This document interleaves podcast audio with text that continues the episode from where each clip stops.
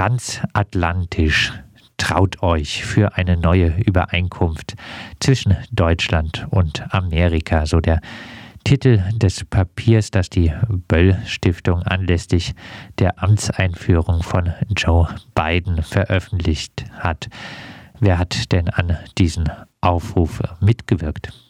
Das ist eine größere Mischung. Also die ähm, Böll Stiftung listet eine ganze Reihe an Autoren, Autorinnen und Unterzeichnern Unterzeichnerinnen auf. Ähm, federführend wohl beteiligt gewesen ist die Ellen Überscher, die Vorsitzende der Heinrich Böll Stiftung. Mit beteiligt sind als Autoren oder Unterzeichnerinnen äh, eine ganze Reihe von Mitarbeitern und Mitarbeiterinnen von Außenpolitik-Thinktanks, vor allem solche, die transatlantisch festgelegt sind, wie zum Beispiel die ähm, Atlantikbrücke oder der German Marshall Fund of the United States. Ähm, und dann sind, und das ist jetzt besonders bemerkenswert, eigentlich für die Heinrich-Böll-Stiftung äh, beteiligt wirklich hochrangige Militärs, solche außer Dienst. Aber immerhin ähm, etwa der Heinrich Braus, ein Generalleutnant AD, der heute für die Deutsche Gesellschaft für Auswärtige Politik arbeitet, also einen weiteren Außenpolitik-Think-Tank, der aber ähm, in der NATO wirklich bis an die Spitze der Bürokratie gelangt ist und vor allem im Jahr 2014 auch äh, die Neuausrichtung der NATO gegen Russland federführend mitgestaltet hat. Und diese neue Ausrichtung ist ja eine Verschärfung des Kurses und äh, gewesen, die letztlich in einer neuen Truppenstationierung äh, in Osteuropa gemündet hat. Und dass die Böll Stiftung äh, sich wirklich mit ähm, Militärs an äh, Seite an Seite stellt, die auch noch so wirklich ähm, ja, ich sage jetzt mal doch wirklich aggressive Positionen mit durchgesetzt haben im äh, westlichen Bündnis. Das ist nun schon eine bemerkenswerte neue Sache. Ein Schulterschluss von Böll-Stiftung mit NATO-Generälen. Also für was soll denn der deutsche Militäretat äh, nach Meinung des Aufrufs der Böll-Stiftung aufgestockt werden? Ähm, er soll zum einen prinzipiell aufgestockt werden, um die Vereinigten Staaten zu entlasten, so wird es da begründet. Äh, der Hintergrund ist ja, dass die USA nicht erst seit Trump schon vorher angefangen haben, ähm, sich weltpolitisch vor allem auf den Machtkampf gegen China zu fokussieren. Obama hat das als den Pivot to Asia gekennzeichnet, also den Schwenk nach Asien. Von Trump weiß man, wie er mit China umgegangen ist und ähm, Biden wird das wohl weiterführen. Und äh, das verlangt natürlich eine Fokussierung der Kräfte auch, äh, der, der US-Kräfte auf der, äh, eben äh, den Pazifik, sage ich jetzt mal und eher weg vom Atlantik. Und die Böll Stiftung sagt jetzt äh, sinngemäß, man muss halt da die Vereinigten Staaten sich darauf äh, konzentrieren, eben Aufgaben woanders übernehmen, also da, wo die Vereinigten Staaten sich dann entlasten müssen. Und das ist vor allem im alten transatlantischen Bereich. Ähm, und dazu muss eben die ähm, ja, Bundeswehr aufgerüstet werden. So ähm, ist eben der Kontext der ja dieses Papiers der Böll Stiftung zu sehen. Und ähm, ja, diese Aufrüstung muss natürlich äh, konventionell erstmal sein, wie es bei der Bundeswehr so ist. Aber interessant ist, dass die Böll Stiftung in diesem Zusammenhang ähm, doch auch sagt, äh, die äh, sogenannte nukleare Teilhabe sei nun mal notwendig. Das äh, ist dann äh, der NATO-Ausbau, von dem die Rede ist. Ähm, Nee, also der, der NATO-Ausbau, äh, das sind verschiedene Sachen. Also zum einen ist es die Aufrüstung der Bundeswehr, dann ist es, äh, was die NATO angeht, äh, was die NATO-Strukturen selbst angeht, da sagen sie sogar, ähm, die NATO müsse doch zu einem politischen Bündnis auch stärker werden.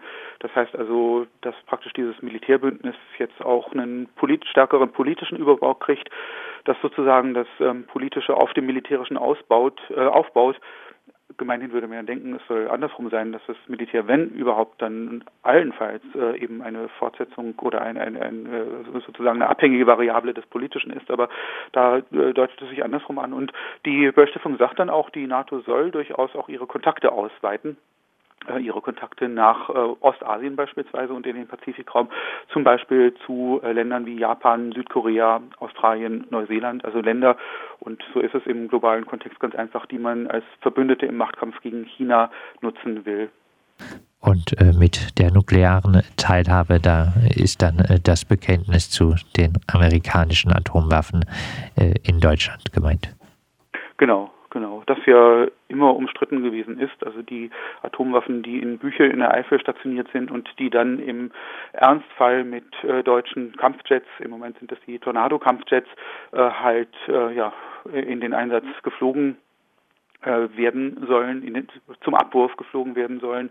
Ähm, das ist aus den verschiedensten Gründen hoch umstritten. Also zum einen natürlich, weil es Atomwaffen sind, das ist auch der Hauptgrund. Zum anderen, weil man sich fragt, ähm, was soll das eigentlich heute überhaupt noch? Also da fliegen Tornado-Kampfjets, die nun mal wirklich von jeder Luftabwehr abgefangen werden können, mit ähm, einem Radius, der vielleicht gerade mal bis knapp in den Westen Russlands reicht, äh, also der im Zweifelsfall auch das NATO-Bündnisgebiet mit treffen würde, wenn das alles nicht ganz glatt geht.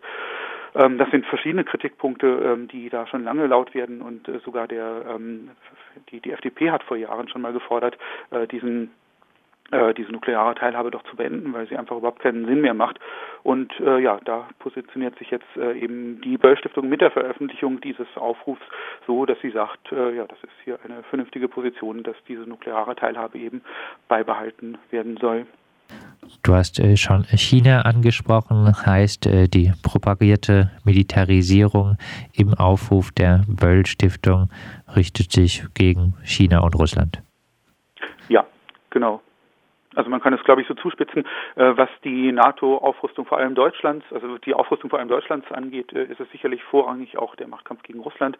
Äh, Stichwort Stationierung von NATO-Truppen in unmittelbarer Nähe der russischen Grenze, in größtmöglicher Nähe zur russischen Grenze.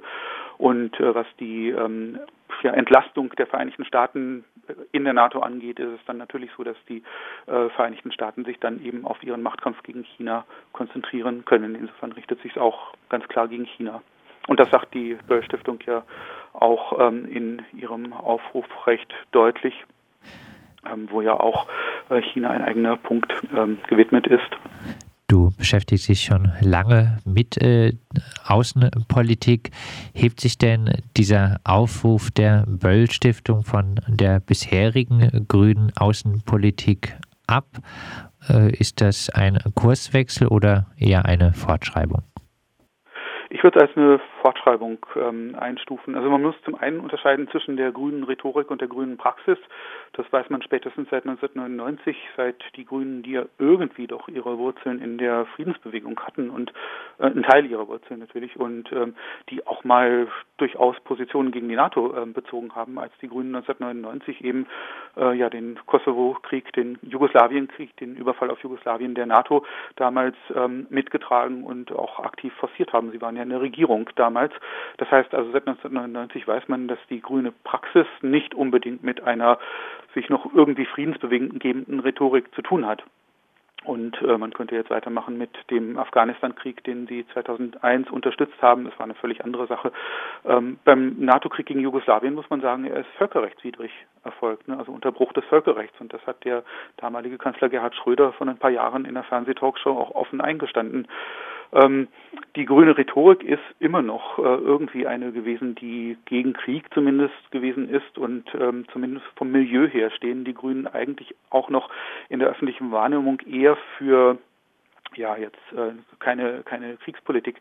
In der tatsächlichen Praxis ähm, denke ich ist das doch äh, immer eine andere recht andere gewesen und dass jetzt die Rhetorik auch wirklich mit voller Kraft auf diese Linie einschränkt, die die Praxis schon lange angebahnt hat, das ist schon neu in dieser Form, aber eigentlich würde ich es als eine Fortschreibung des bisherigen Kurses sehen. Wird denn äh, der grüne Fable für äh, mehr Militarisierung auch von Dritten wahrgenommen?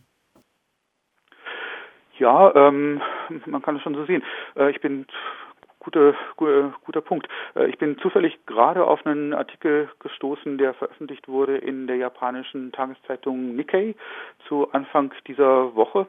Und äh, in diesem Artikel wird beschrieben, dass die ähm, Bundesmarine, die deutsche Marine in diesem Sommer ein Kriegsschiff durch den Indischen Ozean und dann durch den Pazifik bis nach Japan schicken wird auf eine Übungsfahrt, wo dann ähm, also zumindest ein Hafenaufenthalt in Japan geplant ist. Und das ist natürlich neu jetzt in dieser Form für die Bundeswehr. Und äh, die Tageszeitung Nikkei äh, beschreibt das so, ja, dass es eben schon ein bisschen überraschend auch ist, dass äh, Deutschland das jetzt tut, aus japanischer Sicht überraschend, aber dass es weniger überraschend ist, wenn man in Rechnung stellt, dass es große Aussichten gibt, dass die Grünen in Form von einer schwarz-grünen Koalition an der nächsten Regierung beteiligt sein werden. Und da schreibt äh, der Nikkei, ja, man kennt die Grünen von ihrem harten Kurs gegen China und dass da eben dann auch militärische Elemente jetzt zum Tragen kommen gegen China, ist äh, für zumindest japanische Beobachter gar nicht überraschend. Also vielleicht aus deutscher Perspektive noch, aber aus dem Ausland ähm, wird das durchaus punktuell schon anders wahrgenommen. Abschließend noch eine Einschätzung. Warum, warum wollen die Grünen sich denn offenbar auch mit militärischen Mitteln unbedingt für die Hegemonie des sogenannten Westens einsetzen?